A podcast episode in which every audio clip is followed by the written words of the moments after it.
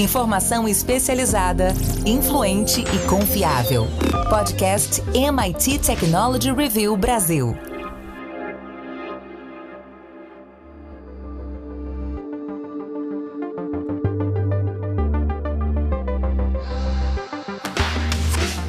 Olá, eu sou André Miceli e esse é mais um podcast da MIT Technology Review Brasil. Hoje eu, Rafael Coimbra e Carlos Aros vamos falar sobre os efeitos da pandemia no nosso cérebro. A vida nesse período de Covid danificou os nossos cérebros, mas felizmente eles foram criados para se recuperar. Antes da gente começar a falar sobre esse concerto, claro, eu quero lembrar que esse podcast é um oferecimento do SAIS e da Salesforce. Rafa Coimbra, a propaganda, a publicidade tem descrito ali o fim da pandemia como com pessoas é, se abraçando nas ruas, se beijando nos parques, enfim, criando um cenário de felicidade. A realidade ainda é um pouco diferente. Os países onde a vacinação já está rolando há mais tempo, eles estão voltando às suas rotinas, mas ainda tem ali muito trauma a ser processado. Não foram apenas as nossas famílias, comunidades e, e empregos que mudaram, os nossos cérebros também mudaram. Nós não somos as mesmas pessoas de 18 meses atrás. Então, Rafa, a, a gente tem visto características comuns como esquecimento, dificuldade de concentração, confusão, é o que se chama da névoa pandêmica. E isso tem uma série de reflexos bastante complicados para a nossa sociedade. Antes da gente começar a falar das soluções, vamos dividir a nossa conversa hoje em dois pedaços, mas antes da gente começar a falar das soluções, quero te perguntar como o estresse afeta o nosso cérebro. O estresse, André, faz com que ele diminua. Né? Se a gente fosse pensar no cérebro enquanto uma estrutura que está ali o tempo inteiro se transformando, criando novas conexões neurais, quando a gente está numa situação de medo, de angústia, de estresse, é como, é como né, metaforicamente, o cérebro ele encolhesse. Acontece isso, as, as, conexões vão diminuindo, a gente vai ficando mais acuado e vai ficando é, parado. Isso é um efeito colateral provocado por esse momento que a gente esperava que fosse ser curto. Você falou o número que é hoje parece é, simples, porque a gente se acostumou a ele, mas 18 meses lá atrás, ninguém imaginava que a gente ia ficar tanto tempo assim no momento de pandemia. E esses 18 meses, eles tiveram esse efeito, porque o nosso cérebro é plástico, ele vai se moldando.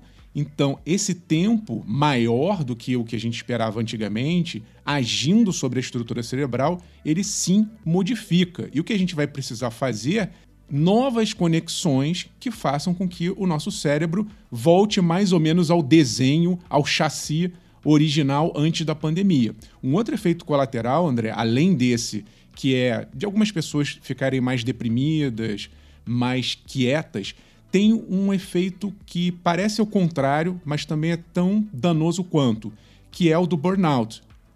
A gente tem visto que muitas pessoas estão trabalhando remotamente, Trabalhar em casa tem lá seus benefícios, esse é o lado bom para muita gente. Muita gente se redescobriu nesse momento, com mais contato com a família, fazendo mais atividade física.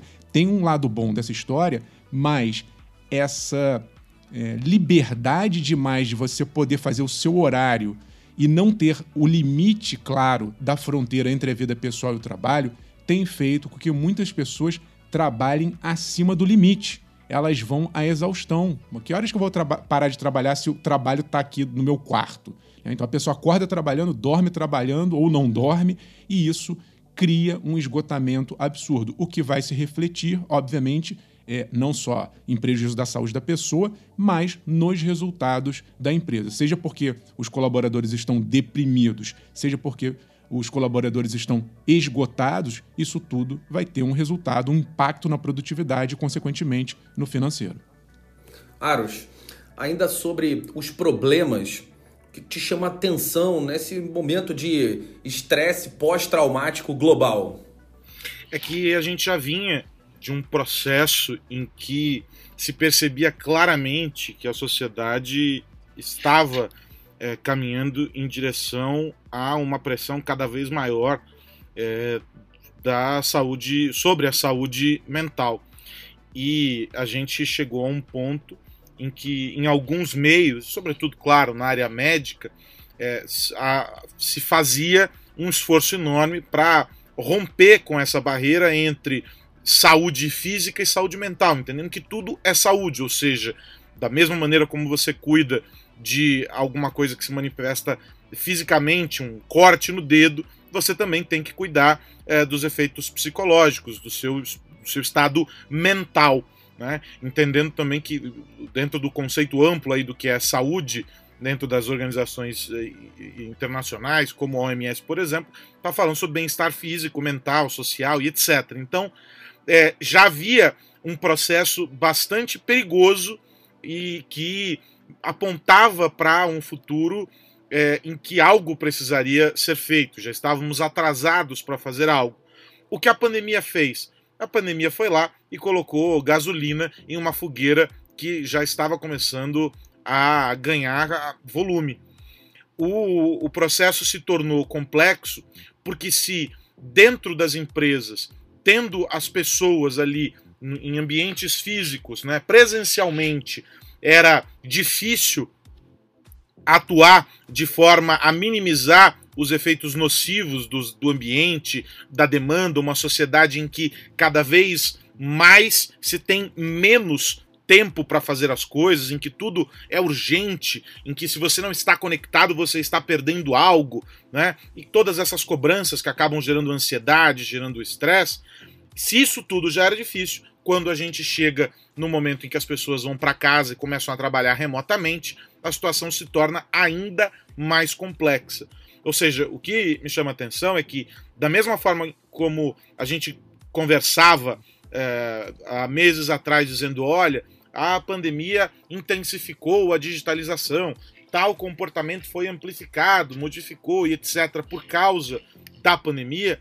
No caso do impacto sobre a saúde mental das pessoas, para não dizer a saúde também é, física, porque as pessoas ficam mais tempo sentadas, muito tempo em frente ali ao computador, você acaba caminhando menos, e, e etc, etc, etc. Tudo isso também se potencializou de uma maneira muito, muito grave. E aí, é, várias organizações chegaram a um ponto de entender que o grande desafio é criar um ambiente que seja de segurança. É, não sei se é, essa é uma expressão, mas de uma segurança mental, uma segurança é, é, é de conforto para essas pessoas é, poderem trabalhar, ou seja, sem as cobranças e sem os exageros que levaram a esse limite que foi ultrapassado. Então, a pandemia só nos mostrou que nós já estávamos em um caminho ruim, ela simplesmente desceu ladeira abaixo. É, a gente vai demorar um tempo para entender claramente não só os impactos, mas também os motivos. A gente ainda vai precisar investigar o efeito da supercobertura da mídia, das redes sociais, a quantidade de informações que a gente tem sobre os riscos aos quais a gente está exposto nesse, nesse momento, talvez tenha, isso tem, tudo tenha é, sido responsável para o nosso cérebro dar essa desligada. O nosso cérebro protege o nosso organismo. E, e, e essa diminuição que o Rafa se referiu tem, tem um pouco da perda de consciência que é associada a muitos momentos de, de doenças. Doenças quando acontecem individualmente. Nesse caso, foi uma, uma falta, uma diminuição da razão coletiva. E é, é, curioso ver isso acontecendo, sem dúvida nenhuma, a gente ainda vai precisar de mais tempo para entender. Mas aí, enfim, falamos da, da, dos problemas, vamos falar das soluções. Ah, quero chamar o Rafa de volta. Ah, essas mudanças, Rafa, Rafa, essas mudanças negativas, elas são uma diminuição, como você disse, dessa neuroplasticidade do cérebro que é induzida pelo estresse. Há uma perda é, de células e sinapses ao invés do crescimento, que normalmente acontece em situações é, de saúde. Acontece. É, para pessoas, é, em, muitas, em muitos casos, para muitas pessoas, o cérebro acaba é, recuperando essa plasticidade de forma espontânea quando o estresse passa. basta a rotina voltar que uh, o, o cérebro volta ao normal. Para outras pessoas, é, a, a, a necessidade de tomar algumas ações. É isso? A gente vai voltar ao normal, Rafa? Tem graus, né, André? Como você falou, algumas pessoas que estão ali num estado um pouco mais complicado, é, essas pessoas têm que se conscientizar e pedir ajuda. Ponto. Tem gente que não vai conseguir sair dessa sozinho. Essa é a grande verdade. A gente viu aí durante os Jogos Olímpicos é, casos de atletas é, relatando sensações muito ruins a, a ponto de não conseguirem competir da maneira adequada. É importante que a gente fale, como a gente está fazendo nesse exato momento aqui, sobre saúde mental, porque a gente tem que entender que faz parte mesmo do jogo. Às vezes alguém vai entrar num período mais complicado, essa pessoa vai precisar de ajuda, então se você acha que não está conseguindo se livrar sozinho desse momento, peça ajuda a um especialista. Ponto. Agora, se você acha que é uma questão de adaptação, que você tem ali suas forças e seus mecanismos, tem alguns conselhos que funcionam muito. Primeiro, entendendo que, como já foi dito aqui pelo Aro, saúde física e mental estão integradas. Faça uma atividade física. Eu sei, é difícil, às vezes a gente não tem tempo, mas está mais do que comprovado por milhares de pesquisas que se você fizer uma atividade física, haverá um estímulo, haverá uma descarga ali de elementos químicos no seu corpo que vai te fazer se sentir melhor. Ponto. Dois, aumente a socialização. A gente estava falando aqui de empresa, mas às vezes parece que saúde mental é uma coisa que é individual. Só alguém sozinho é que vai estar é, tá com problema ou se tratar. Não estamos todos conectados, nós somos uma espécie social. Liga para alguém, manda mensagem, se você já está vacinado com a segunda dose, tomando todos os cuidados. Encontra alguém numa área aberta. É importantíssimo que a gente volte a se socializar. Três, eu acho que uh, dá para incluir também, André, você estava falando na rotina, é, sair um pouco da rotina no sentido de criar novas funções, vá tentar aprender uma nova língua, faça um curso de alguma coisa que você estava interessado, ainda que seja por hobby, mudar um pouquinho é, a estrutura cerebral no sentido de, de, da curiosidade, isso vai fazer com que a gente expanda, né, teste novas áreas que ainda não foram exploradas pelo cérebro. Voltar à rotina, como a André estava falando, no sentido da segurança, de você, opa, esse aqui era o meu mundo, eu me sentia confortável aqui, e essa rotina ela, ela precisa voltar. Ao mesmo tempo, crie novidades, porque isso sempre vai manter o seu cérebro ativo e, e, e numa sensação de bem-estar. Aros, dá para acelerar esse, esse processo é, de recuperação com, com esses pontos que o, o Rafa falou? Dá para acelerar com esses pontos e principalmente com algo que está extremamente associado à, à cultura, né? que é o entendimento de que no, no, no, no, frigir dos ovos aí, nós somos humanos. Não adianta querer é, executar coisas como se fôssemos máquinas, porque não vai dar certo. Né? Esse, esse acho que é o grande, esse é o grande pulo do gato nessa história. Né? Eu acompanho muito o trabalho do, do professor do Dr. Cristiano Nabuco no IPQ aqui em São Paulo e ele fala muito sobre, sobre essa questão da, da, da performance, dos exageros, de como nós somos estimulados a buscar sempre o limite do limite do limite, porque parece que nunca a gente vai chegar no suficiente, nunca a gente vai entregar aquilo que é suficiente. É, e o que mais preocupa nesses casos é que a gente não está necessariamente falando apenas sobre adultos. Porque a gente fala ah, o mercado de trabalho, porque as empresas, as pessoas e tudo mais.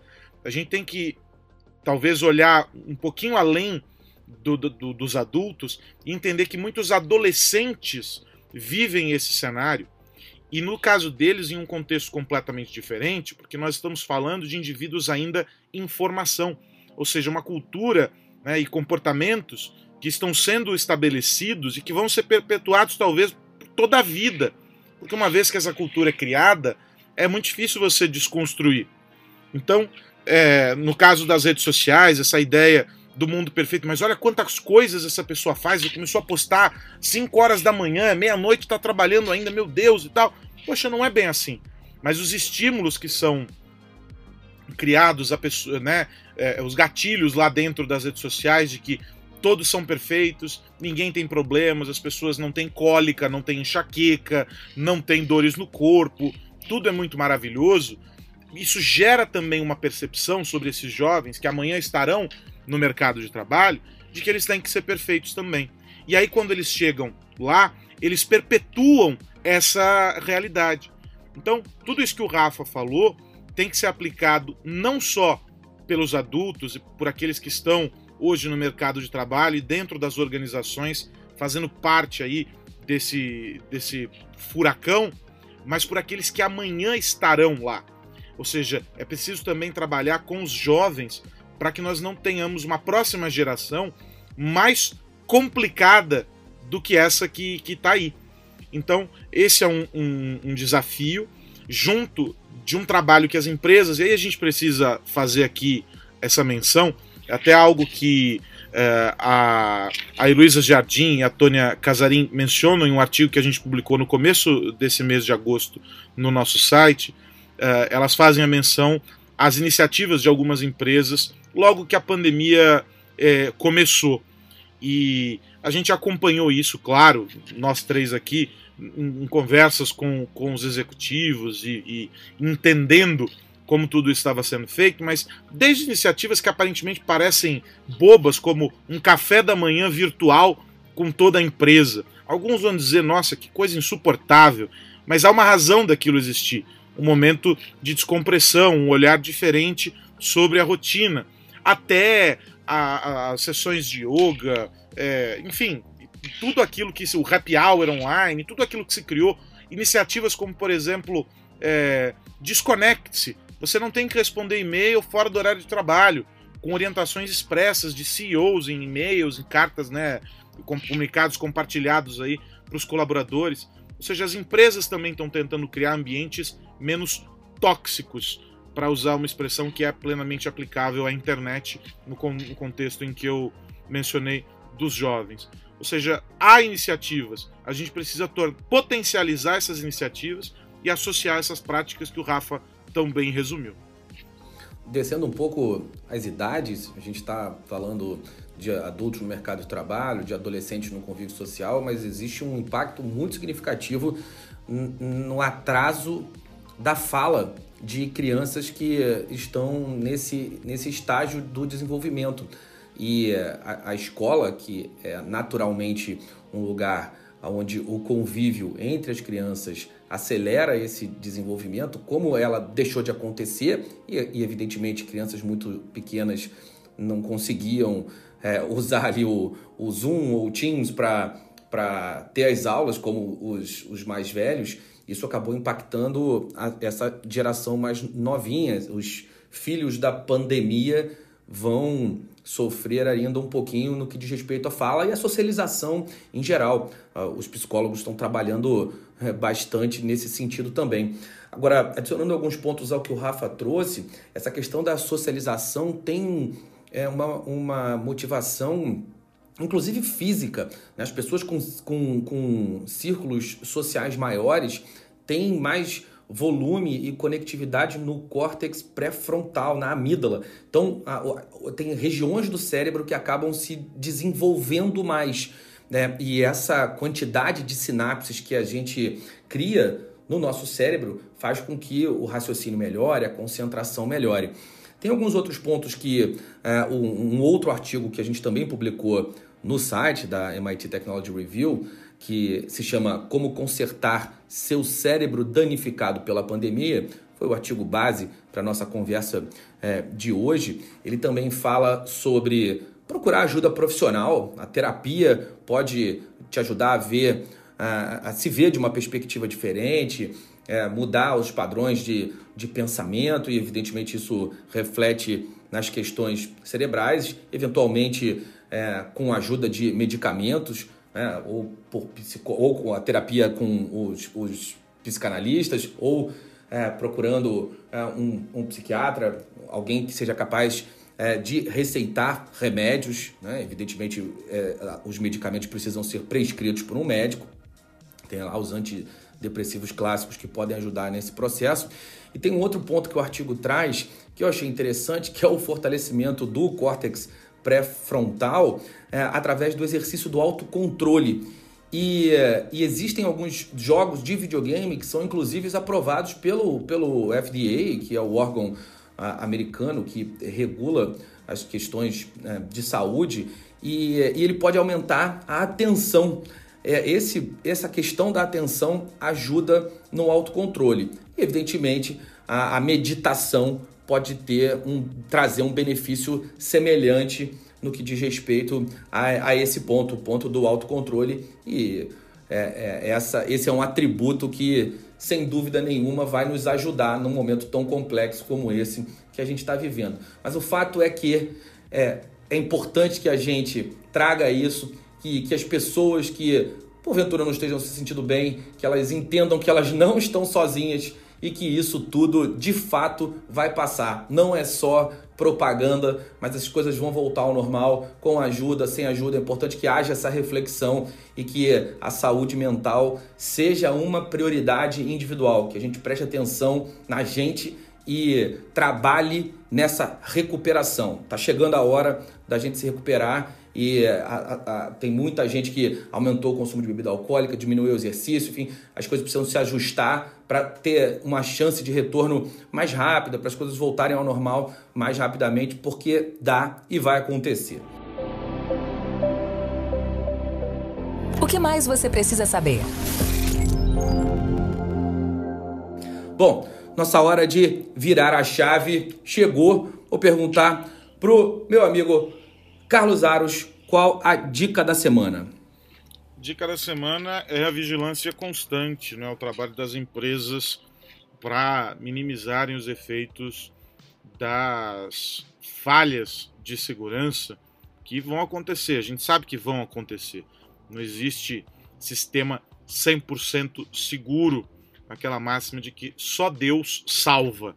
Ou seja, é preciso fazer é, tudo o que for possível para evitar a paralisação da operação da companhia, evitar é, que se tenha prejuízos financeiros, etc, etc e etc.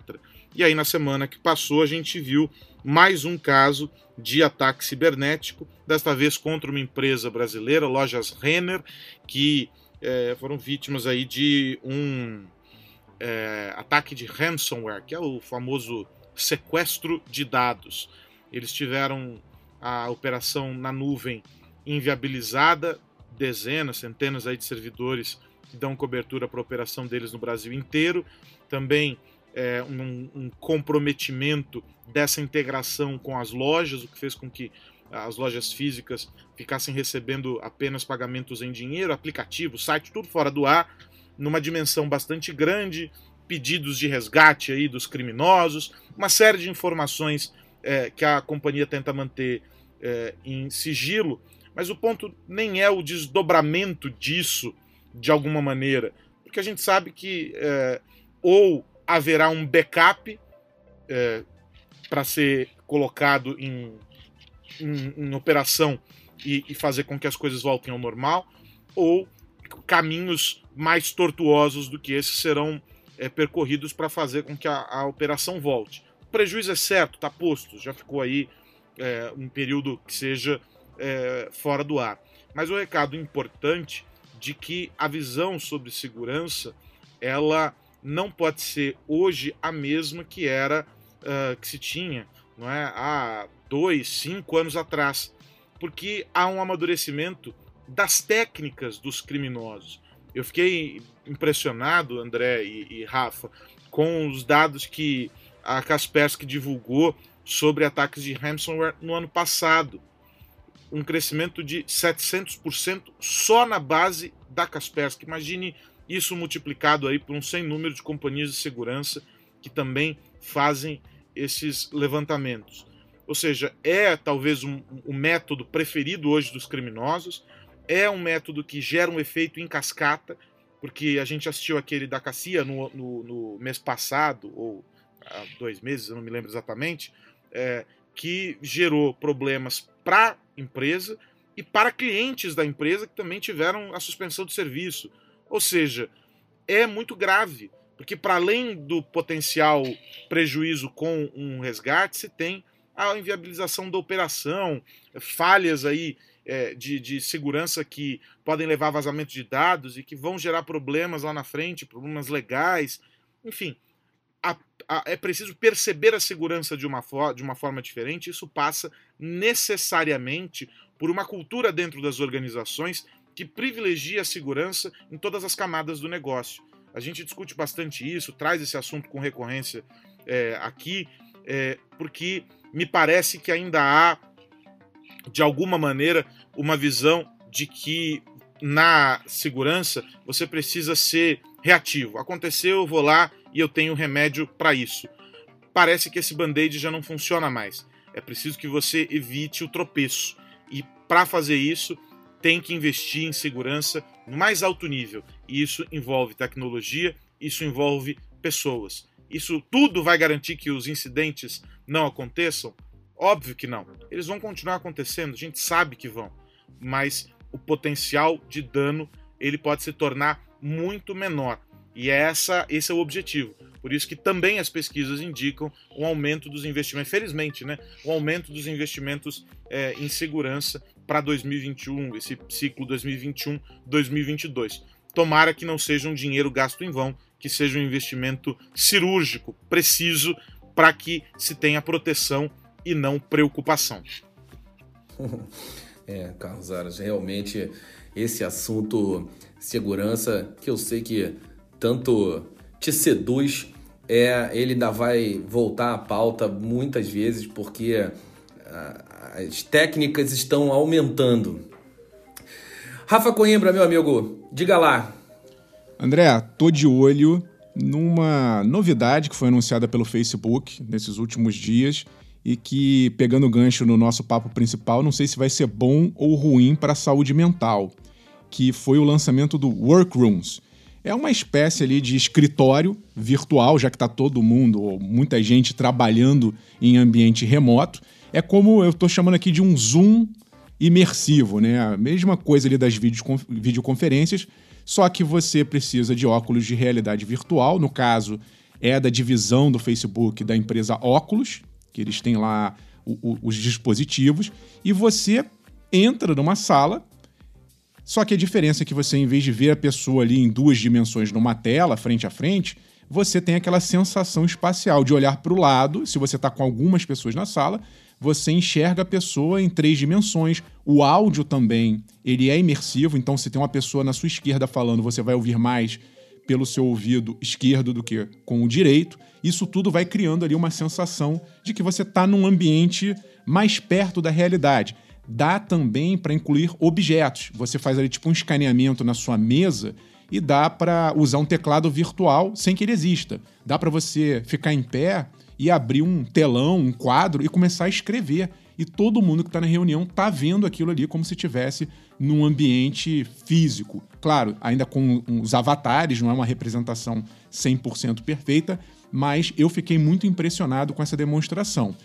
Já se tenta fazer isso há um tempo, é, a realidade virtual ainda não emplacou nesse sentido, mas além do esforço do Facebook, que é gigante, e, e o, o Mark Zuckerberg, o CEO da empresa, tem como meta transformar isso no que ele chama de metaverso, na nossa nova internet, em que a gente vai ficar imerso nesse mundo combinando físico e digital, tem uma característica que eu acho que pode ajudar a, a alavancar esse sistema, que é o fato de aceitar nessa mesma sala pessoas que estão usando realidade virtual com pessoas que não estão. Então, se nós aqui três estivéssemos usando óculos de realidade virtual, mas alguém de fora fosse convidado para o nosso podcast e só usasse uma, um telefone, uma câmera comum, essa pessoa poderia entrar. Ela, obviamente, vai ver tudo ali em duas dimensões e a gente veria essa pessoa como se ela estivesse numa tela.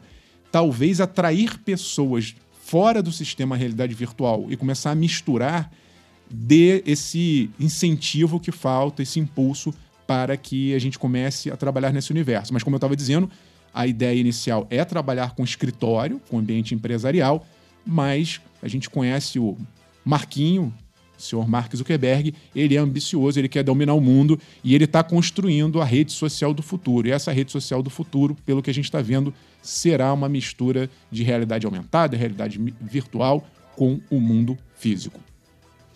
Marquinho, Marquinho foi bom, cara.